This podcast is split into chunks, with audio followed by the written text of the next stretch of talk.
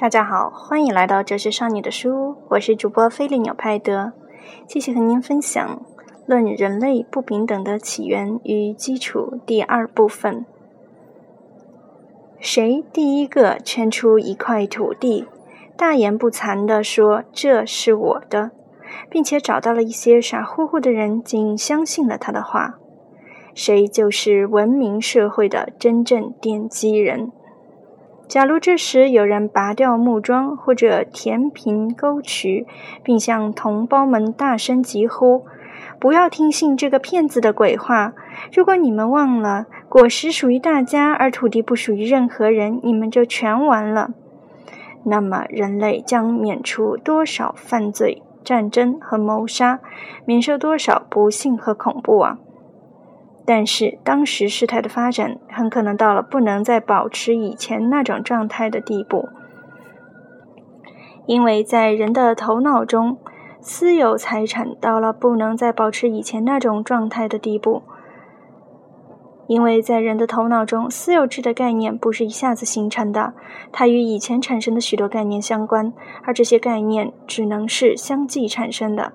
人类必须获得许多进步，获得许多记忆和知识，世世代代往下传，并且不断的使之扩充，才会走到自然状态的末期。因此，我们要回溯到久远的从前，尽力本着一种观点，以最自然的顺序，把一系列缓慢发展的事件和知识联系起来。人的第一个意识是他的存在意识。他所关心的首要事情是自我保护。大地为他提供了生活必需的东西，本能驱使他去利用它们。饥饿和其他种种欲念使他相继采取各种生存方式。其中有一种欲念会促使他繁衍后代，而这是一种盲目的欲念，不含任何发自内心的感情，只会产生纯粹的动物行为。需要已经满足，两性彼此就不再相识，甚至孩子一旦自立，也就不再属于母亲。这就是人类的初始状态。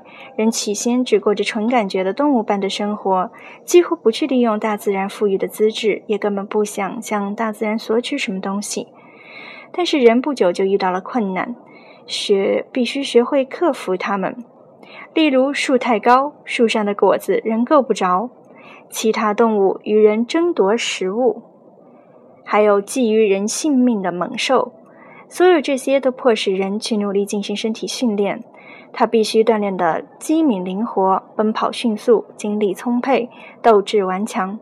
他很快就会利用树枝、石块这些天然武器。他学会了克服大自然的障碍，学会了在必要时。与野兽搏斗，学会了与自己的同类争夺生活必需物，或者为自己让与强者的东西寻求补偿。随着人口的增长，人要关心的事情越来越多。土地、气候和季节的差异必定使人的生活方式产生差异。荒年、漫长的寒冬、酷热的炎夏毁掉了大地上的一切，因此他们必须学会新的谋生手段。生活在海边和河边的人发明了鱼线和鱼钩，成为渔民和以鱼为主食的人；生活在森林的人制造了弓箭，成为猎人和尚武之士；居住在寒冷地区的人披上了兽皮。闪电、火山喷发，或者某次幸运的机会，使他们认识了火这种能抵御冬天的严寒的新手段。他们学会了保存火种，以后又学会了生火，最终还学会了吃烧熟的肉。人对其他动物的经常关注，以及人们彼此间的相互关注，必然自然而然的在人的头脑中产生有关某些关系的认识。我们用大小、强弱、快慢、胆小、勇敢以及其他一些类似的概念来表达这些关系。这些概念是不由自主，并且几乎是不知不觉地经过对比产生的。这些关系最终在人的头脑中引起某种思考，或者更准确地说，产生一种无意识的审慎，向人展示他必要的安全措施。由这种发展过程产生的新知识，增强了人相对于其他动物的优势，并使他认识到这种优势。人学会设陷阱来捕猎野兽，用各种计谋欺骗他们。尽管有许多动物在搏斗时力气比人大，跑得比人快，但久而久之，有些成了人的益处，而有些会伤害人的动物则成了人的猎物。于是，人在开始观察自己时，就产生了最初的骄傲情绪。就这样，人还在几乎不能区分各类生灵的自然界中的地位时，就把自己这一类看作最高等的生物，也早早准备声称他自己是最杰出的个人了。尽管在那时，人的同类对于他还不像现在我们的同类对于我们这样重要，尽管他与同类的交往几乎不比他与其他动物的交往多，但是他并没有对他们漠然以待。久而久之，他发现他与他们之间。他自己与女性同类之间的相似之处，从而又能让他推断出他当时未发现的相似之处。他发现，在同样的场合，他们的所作所为都和他一样，因而断定他们的思维和感觉方式也与他完全相同。这个重要真理在他的头脑中牢固的确立下来，他就凭着一种直觉来寻求最佳的行为准则。这种直觉像推理一样确定无误，但比推理更加及时。为了自身的利益和安全，他应当遵循这些准则。他有经验知道，追求幸福是人的行为的唯一动机。于是他发现，他能够认识到，在少数情况下，为了共同的利益，他不得不依赖同类的帮助；在更罕见的情况下，由于利益的冲突，他又不得不得不提防他的同类。在前一种情况下，他与同类结成团伙，但也顶多是组成一种。对其中任何人都没有约束力的松散联盟，任务一旦完成，团伙旋即解散。而在后一种情况下，人人都在追求自己的利益，方式各不相同。如果他觉得自己力气大，就直接使用武力；如果他觉得自己弱小，就利用自己的机智。人就是这样，在不知不觉中获得了有关相互义务及履行这种义务的好处的粗略概念，但也只能是就眼前显见的利益而言。因为他们还不会有任何先见之明，他们连第二天的事情都不去想，更别说去操心遥远的未来了。譬如一群人要捕猎一只鹿，每个人都清楚的知道，为了成功，他必须忠于职守。但是不巧有一只野兔进入了其中一人的力所能及的范围内，他就会毫不犹豫地去追击它。而在捕捉到他自己的猎物后，如发现因他这样做让大家伙的猎物逃遁了，他也很少会把这样的事放在心上。这一点用不着怀疑。我们很容易想象得出，进行这种交往所用的语言，不必比抱着同样目的聚集在一起的小嘴乌鸦和猴子所用的语言更复杂。长期普遍使用的语言，想必就是由含糊不清的喊叫声、大量的手势以及一些拟声构成。不同地区的人在添进一些有音节的约定的声音。我们已经说过，这种声音的起源不太好解释。这样人们就有了特定的语言，但这样的语言还太粗糙、不完善。现在许多野蛮民族几乎还在使用这样的语言。时间飞逝，要叙述的事情太多，而人类最初的进步又小的几乎察觉不到，因此我不得不在转瞬间掠过上千万年。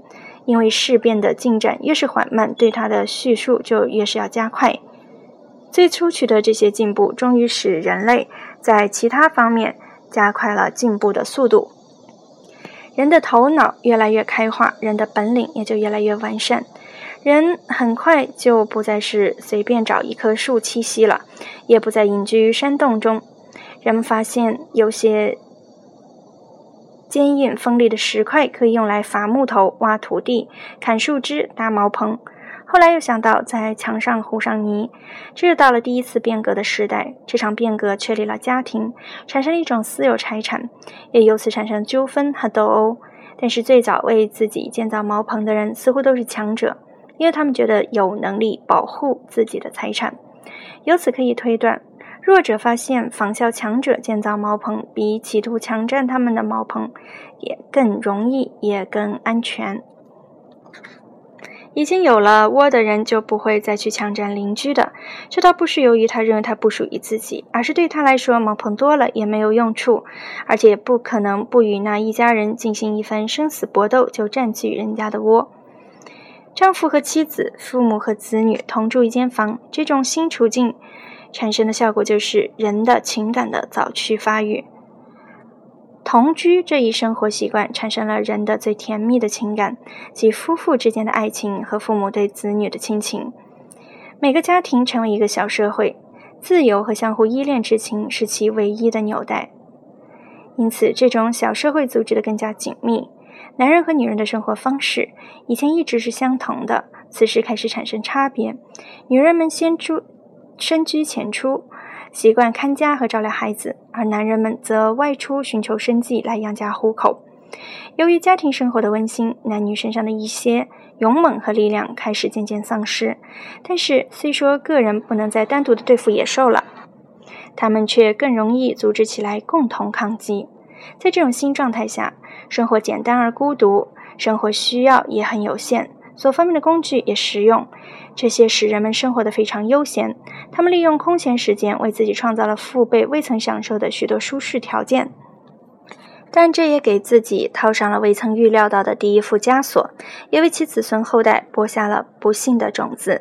因为人们除了继续像这样使自己的身体和精神衰退外，还由于习惯了这些舒适条件而几乎失去了享受他们的乐趣。同时，这些舒适条件又转化成真正的需要，使得人拥有他们不觉得有多舒适，没有他们却感到非常的难受。于是，人们拥有这些舒适条件并没有什么快乐，而失去他们却深感不幸了。这里我们能够比较清楚地看出，语言的使用在各个家庭内部是如何不知不觉地确立或完善的。我们还能推测出各种特定的原因是如何使语言推广普及，使它变得越来越必不可少，从而促使它发展的。例如，洪水和地震使人类居住区形成孤岛，或使其周围形成峭壁；地球的演变撕碎大陆，使之化为岛屿。我们可以想象，这样被迫聚集在一起生活的人们，与陆地上的森林里过着自由的流浪生活的人相比。更有可能形成一种共同的语言，因此可以说是岛上的居民在经过最初的几次航海尝试后，将语言的运用转到了陆地上，或者至少可以说是海岛先于大陆诞生，并完善社会和语言。一切都在改变模样。至今还在森林里流浪的人，找到比较固定的栖息地后，都渐渐聚拢起来，形成许多部落，最终在各个地区形成一个个各具特色的民族。民族不是按照章法和法律组成的，而是因相同的生活方式和食物，并且受相同气候的影响而形成的。各家庭长期互相为邻。不会不产生某种联系。住在相邻茅舍里的青年男女，自发产生短暂的交往，很快就通过经常往来，变成了一种不乏愉悦而更加持久的交往。他们开始经常考虑各种不同的对象，并加以比较，不知不觉就获得了功绩和美丽的概念，由此产生了偏爱的感情。经常相见的结果，便是最后就难舍难分，一种甜蜜的柔情深入人的心灵。而这股柔情一旦遇到冲击，就变成狂怒、嫉妒和爱情相伴而生。情人一旦反目成仇，最甜蜜的感情就要以人的鲜血做牺牲了。随着人的观念和感情相继产生，随着头脑和心相互作用，人们也越来越变得容易相互接近了。人们之间交往越来越广泛，关系越来越紧密。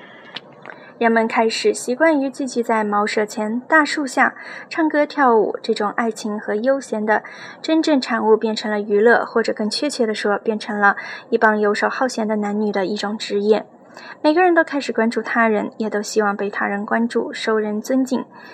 谁歌唱得最好，舞跳得最好，长得最漂亮、最强壮、最机灵、最有口才，谁就最受青睐。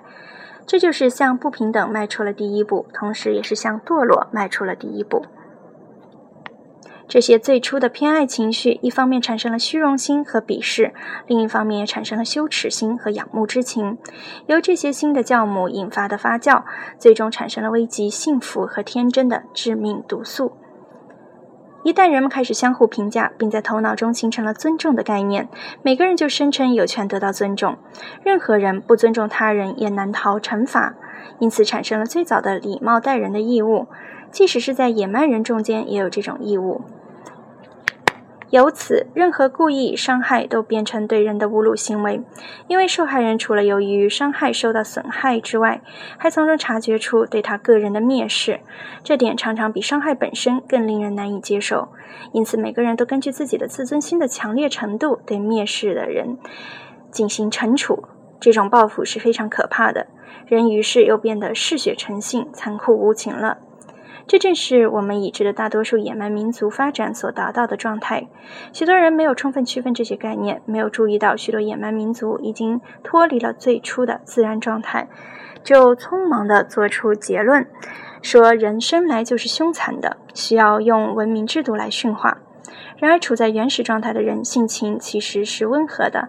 当大自然使人处在一种中间状态，使人既不像野兽那样愚蠢，又没有文明人那种有害的聪明时，人由于受本能和理性的双重限制，只提防不受他人伤害，因此受到天然的怜悯心的制约，不去伤害任何人，甚至在受到别人伤害后也不这样做。因为按照贤明的洛克创设的公理，没有私有制就不会有损害。但是我们应当注意到，刚刚形成的社会和人们之间已经建立起来的各种关系，所要求的人的品质与他的原始体制所具有的品质不同。我们还应注意到，人的行为开始引入道德观念，但在法律确立之前，人人都是唯一的裁判者和对他自己所受侵犯的复仇者。因此，符合自然状态的善的观念也就不再符合新生的社会状态。随着人们相互触犯的情况越来越多的频繁发生，处罚也就必然越来越严厉。可怕的复仇充当着严厉的法律。因此，尽管人们变得不太有耐心，天然的怜悯也已经发生了某种变化，但是由于人的能力发育在这一时期处于原始状态的麻木不仁与自尊心激发的正中间，因此应当是最幸福、最安定的时期。在这一点上，我们越深入思考，就越能发现，这种状态最不易引发革命，是最适合于人类的状态。因此，只能通过某种有害的偶然事件，人才能脱离这种状态。如果从公众的利益考虑，这种事件应该永远不要发生。从所有野蛮民族的例子来看，他们几乎都处在这个状态。似乎证明人类就该一直停留在这个状态，这个状态是世界的真正的青年时期。以后取得的所有进步，从表面上看是人类个体的日臻完善，实际上是整个人类的渐趋衰落。今天就和您分享到这里，我是主播菲利纽派德，感谢您收听《哲学少女的书》。